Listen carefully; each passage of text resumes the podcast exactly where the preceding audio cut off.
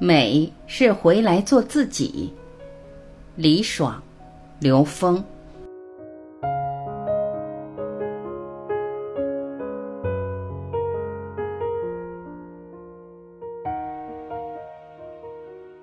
美就是一种真。李爽。今天说说美和创作的话题。我认为美，它其实就是一种真，里面包括的东西远远和我们三维的人理解的外形的美不同，就是它有一个更深的维度。这个更深对我来说也很难解释。如果你具体的去设定它的方位，几乎是很难的。比如说，有时候大家都会有这样的感觉：一个我们觉得不太美的人，在和你交流中，他突然说了一句大实话，突然就变得美丽起来。你会发现，他那个美是跟他的外表是没有关系的，有一个更深邃的情感内容。这个信息被你收到了，所以我们应该把三维外形的美和我们内在更大的一个美联合在一起，把它合一。这样的作品，这样的生活质量会完全不同。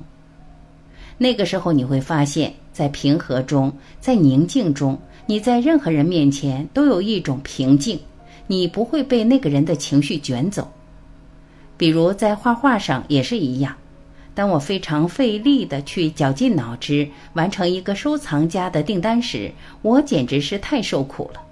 因为我无法按照另外一个人的意愿去画一个他要的东西，所以我这一生我只接受过一次收藏家的订单，那是因为我那个时候在资金上非常缺乏，但是我永远记住那个折磨。美是回来做自己。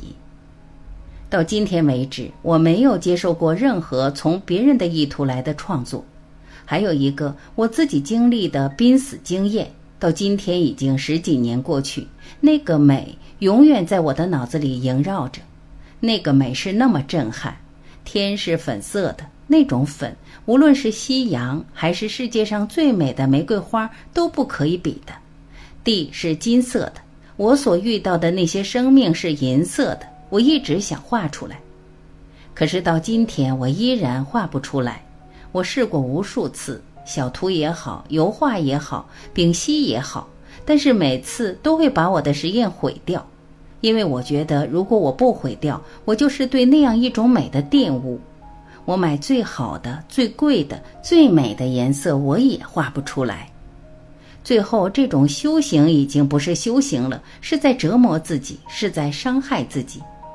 所以可以说，我所有的法门都瞥过一眼，都会热情的进去跟随。但是最终我发现，其实是你自己，你自己就是那个法门。当我明白了这一点的时候，我发现我的天堂哪儿都不在，它就在我自己的心里。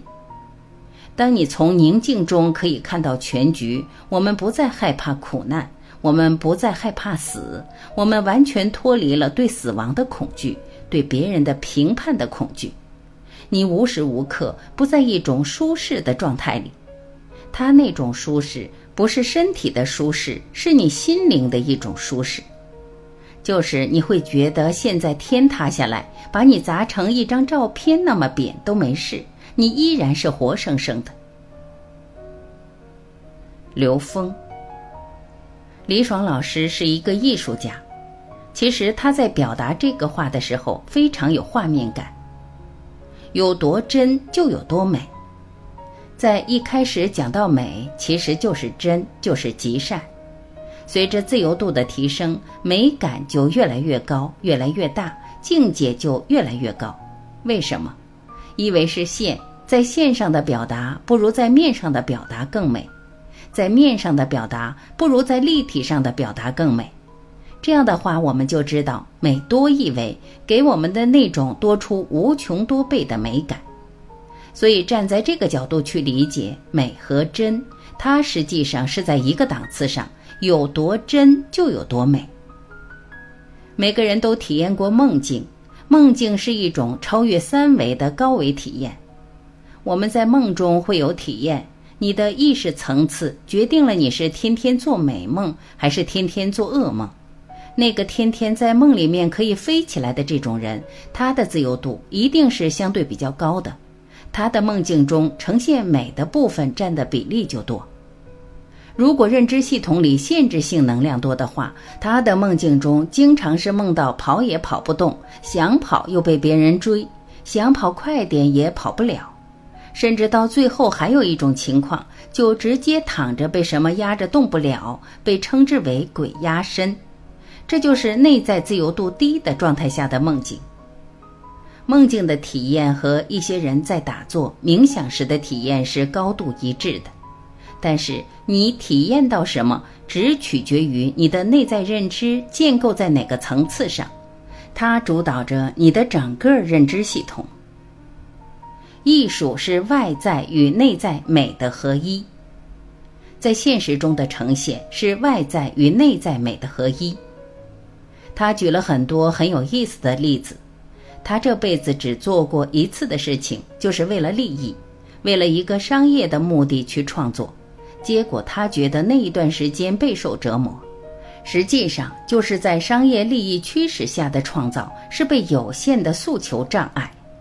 因为创作是来自高维的灵感，但当我们把我们专注放在一个三维的结果上，创作的灵感就完全被局限了。很多画家、艺术家，他们很多真正优秀的作品都不是带着商业目的做的。却做出了巨大的商业价值，有些作品它甚至是无价的，因为什么？我们现在用有形的三维世界标准去衡量它是很难的。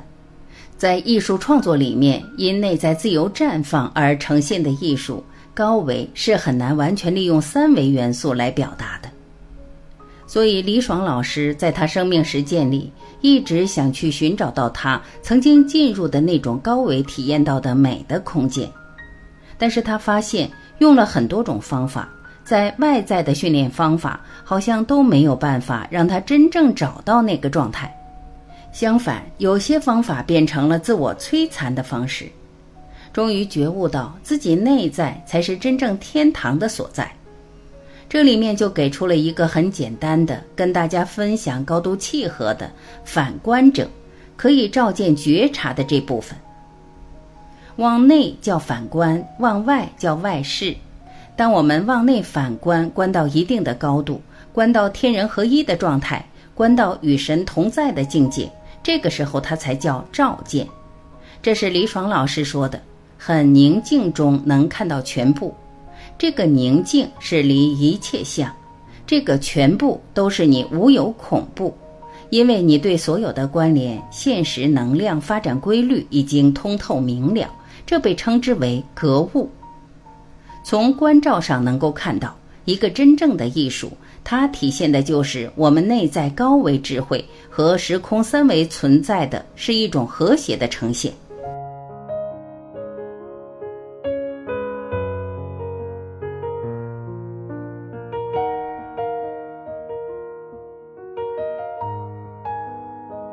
感谢聆听，我是晚琪，我们明天再会。